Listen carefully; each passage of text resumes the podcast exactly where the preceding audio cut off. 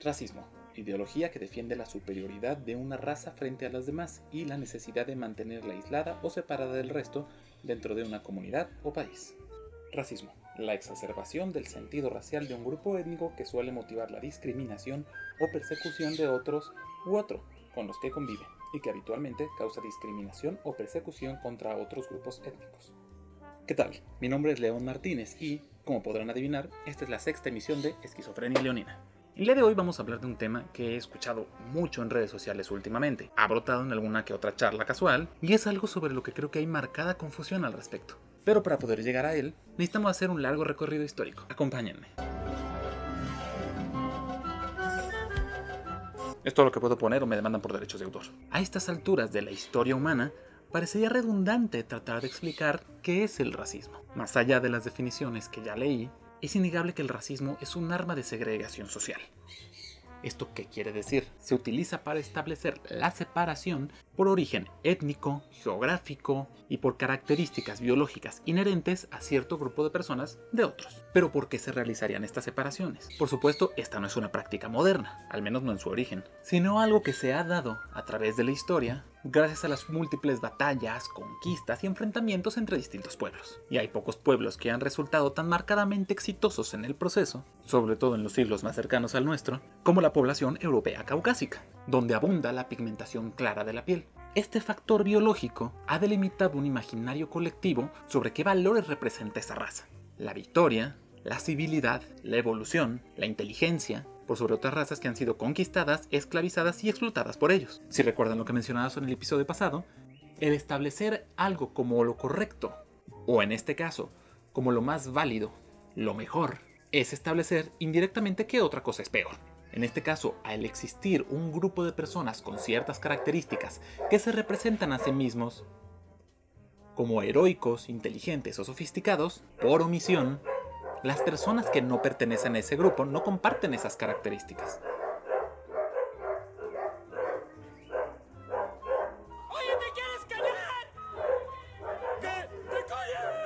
Esto ha causado que exista sistemáticamente una representación, tanto artística como histórica, de los pueblos vencidos. Durante mucho tiempo, por poner un ejemplo, cuando yo estudié historia, me enseñaron que los españoles conquistaron México porque tenían mayor sofisticación militar, ya fueran mejores armas y armaduras o mejor planificación para las batallas. Su destreza mental, su inteligencia, su sofisticación en el acto de la conquista los volvió superiores en la batalla.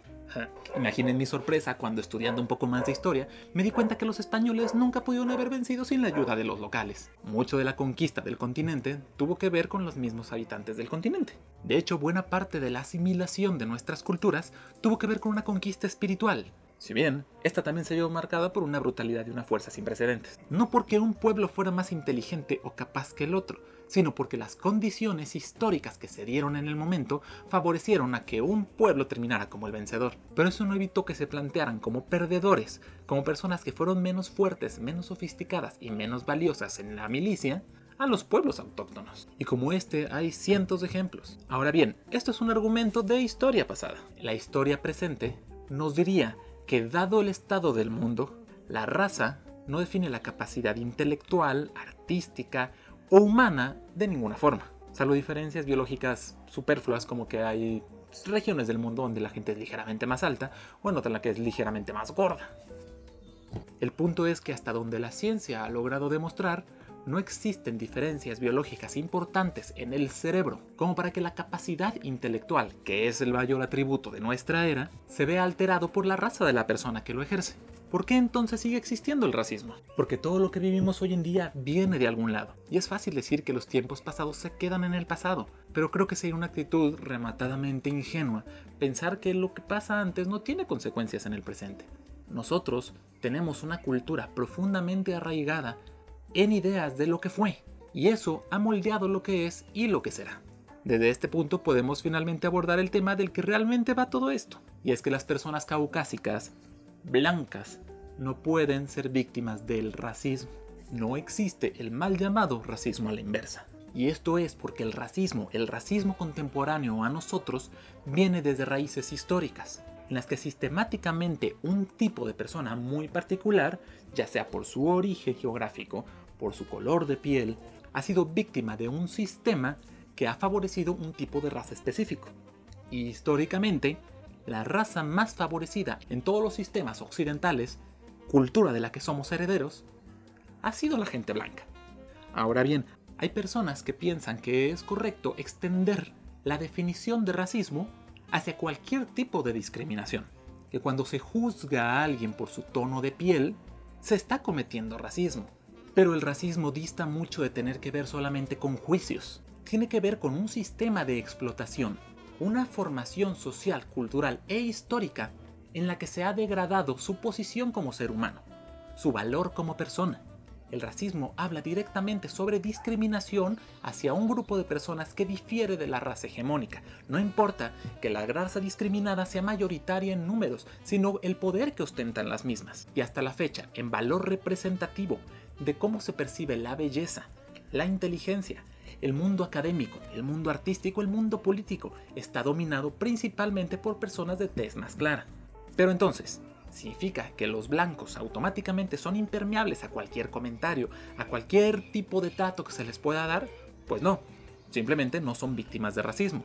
Podrían ser entonces víctimas de discriminación, ¿verdad? Veamos. Discriminar. Dar un trato diferente a personas que merecían recibir el mismo trato que otras partes de su género y que suponen beneficiar a unos y perjudicar a otros sin más motivos que las diferencias de raza, sexo, ideas políticas, religión, etc. Muy bien. Entonces, ¿qué clase de personas podrían entrar aquí? Por dar otro ejemplo, la discriminación que históricamente sufrieron las mujeres por parte de los hombres es eso precisamente, discriminación. Tampoco podría llamársele racismo, así como la que ha sufrido la población LGBT. ¿Por qué? Porque el ser mujer o el ser LGBT no tiene nada que ver con el color de la piel, es un estado general de la humanidad. Va. Por lo tanto, una persona blanca, que ya establecimos no podría sufrir racismo, sí podría sufrir discriminación. Ahora bien, estamos ateniéndonos a estas definiciones de diccionario y a estos conceptos terminantemente sólidos de qué es el racismo y qué es la discriminación. Si nos vamos a un plano un poco más abstracto, habrá personas que seguirán defendiendo que las personas blancas sí pueden ser víctimas de racismo, porque es una característica biológica de su pueblo lo que los define de este tipo de personas. Ok, son personas racializadas, eso no tiene lugar a dudas. Pero siguen sin ser víctimas históricas, sistemáticas, de opresión, de desvalorización humana, etc. Por ese motivo. Ahora, existe actualmente un clima que rechaza la discriminación en todas sus formas. Es un clima principalmente social que se ha llamado corrección política. Que bien sabemos, la corrección política va cambiando según el tiempo porque lo que es políticamente aceptado o políticamente incorrecto depende del discurso hegemónico. Pero no entraremos en detalles de ese tipo por ahora. A lo que voy es que si bien dos personas pueden ser víctimas de la misma condición, condición humana, como lo es la discriminación, el efecto directo que tiene sobre las personas, sobre lo que este grupo étnico representa en el gran esquema de las cosas de la sociedad, no es el mismo. Pongamos un ejemplo. Decirle a una persona negra que es ratera, alimenta un discurso histórico que ha salido a lo largo de grandes generaciones que ha estigmatizado a su gente como delincuentes. Decirle a una persona que es un ratero porque es blanco es un insulto hacia esa persona. Podría relacionársele con que los empresarios de altas bancadas son rateros, pero nadie se atrevería a decir de forma directa, cierta e inequívoca que los blancos son rateros. Tal vez si estudiaron un poco de historia, pero el discurso dominante no estigmatiza a la gente blanca como delincuentes.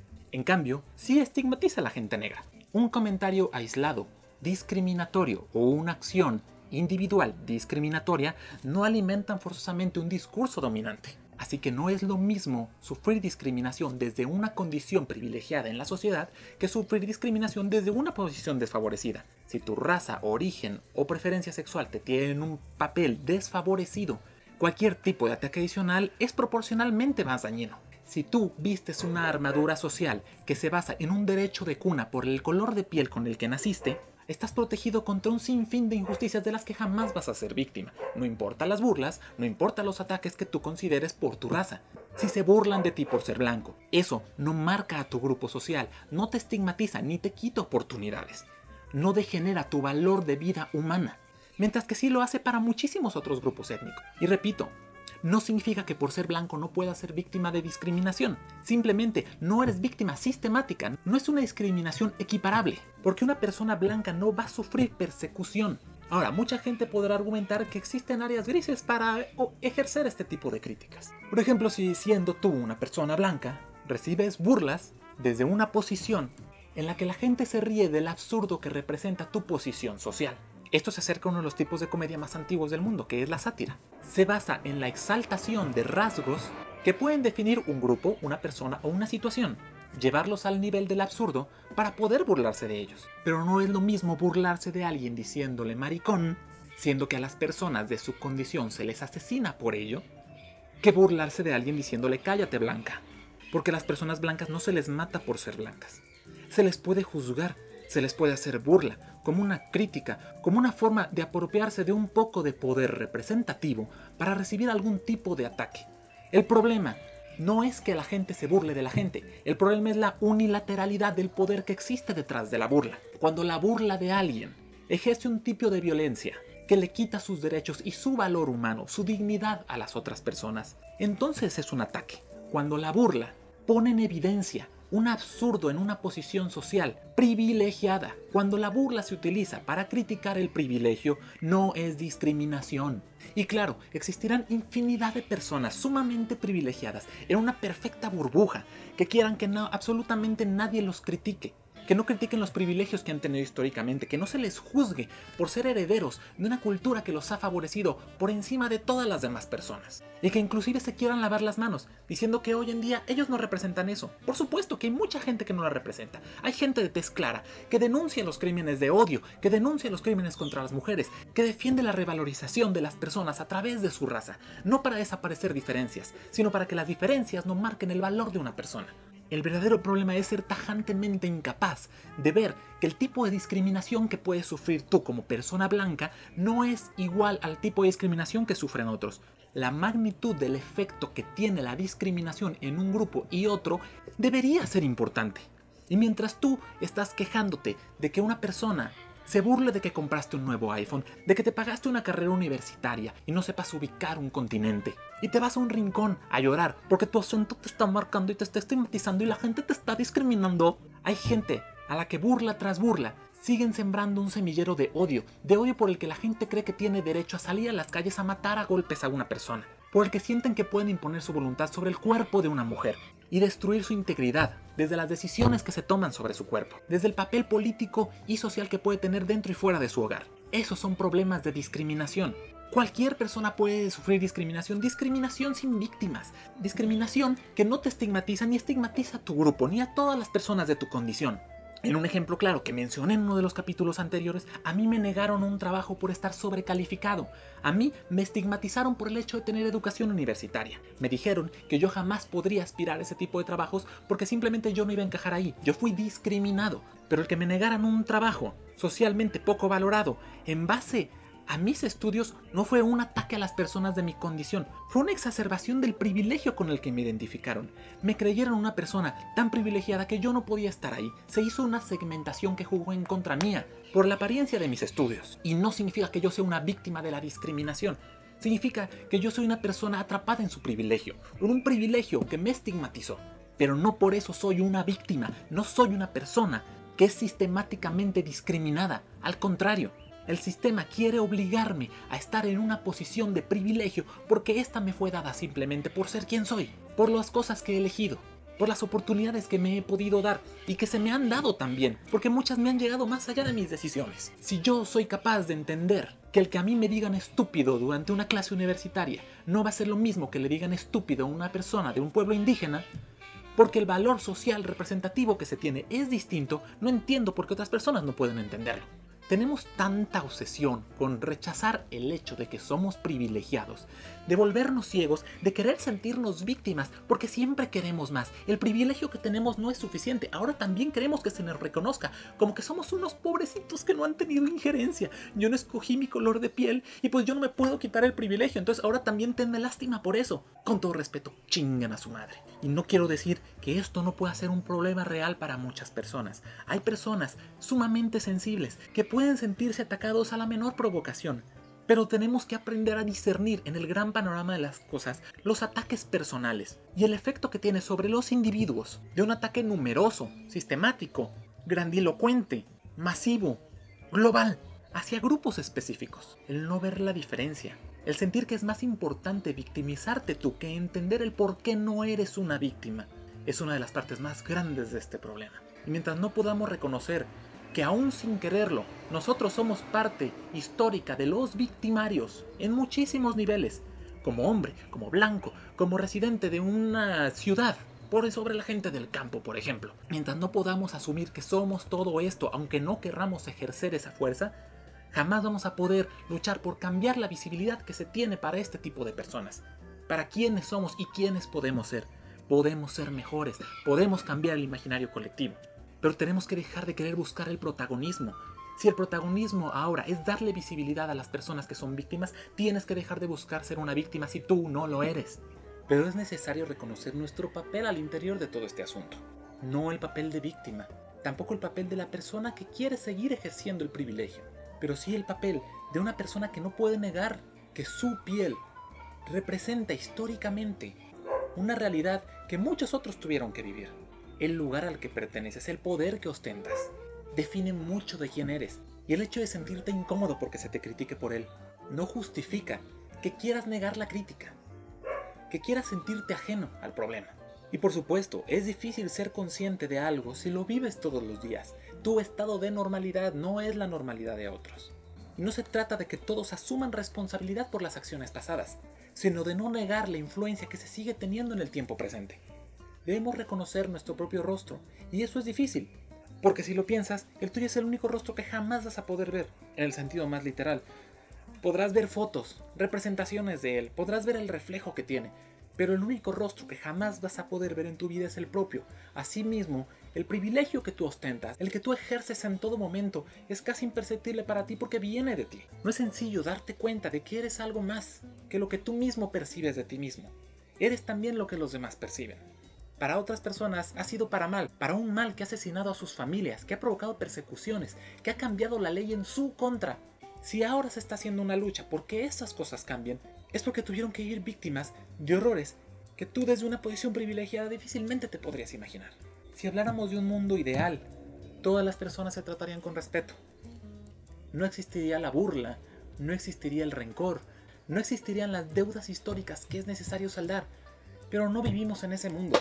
Y tú, en tu círculo muy pequeño, seguirás haciendo chistes que a lo mejor no te atreverías a decir abiertamente, porque sabes que el mundo no los vería bien, y vuelvo a repetir, todas las personas somos víctimas de discriminación. A todos se nos juzga, a todos se nos critica, a todos se nos puede satirizar.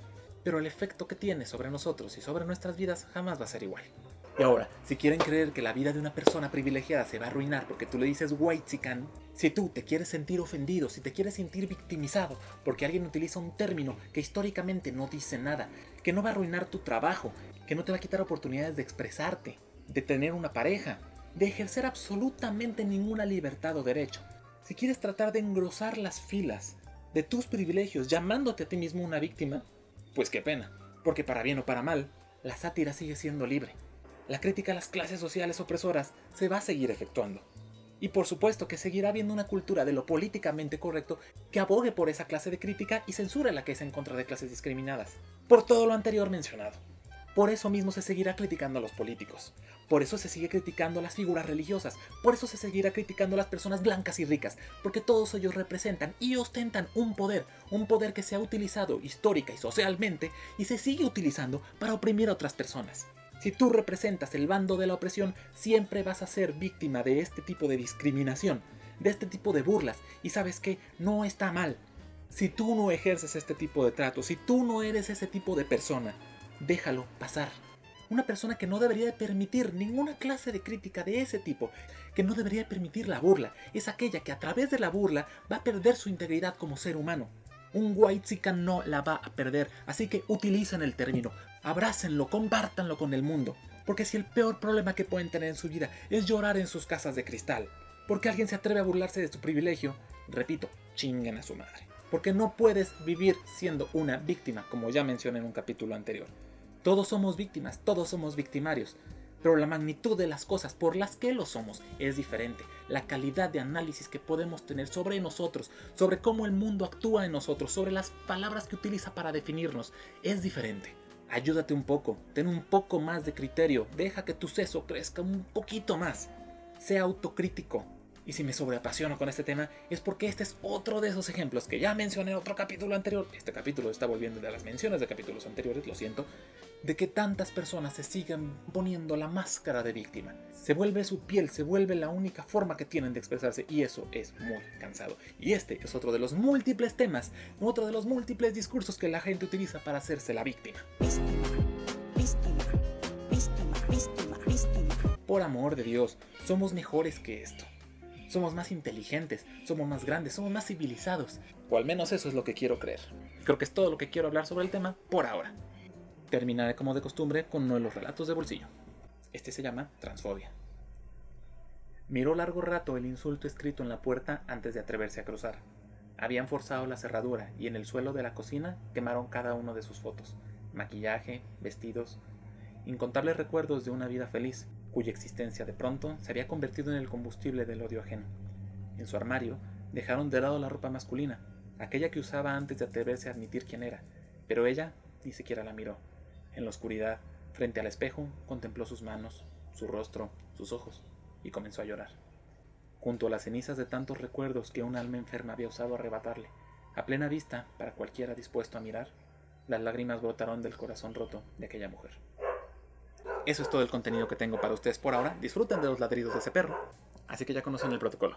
Síganme en Facebook e Instagram como León Martínez Letras o en Spotify, YouTube y iTunes como Esquizofrenia Leonina. Me encanta recibir sus comentarios y sugerencias para estos temas, así que estaré a la espera de lo que tengan que decir. Nos veremos en el siguiente capítulo y mientras, pásenla bien.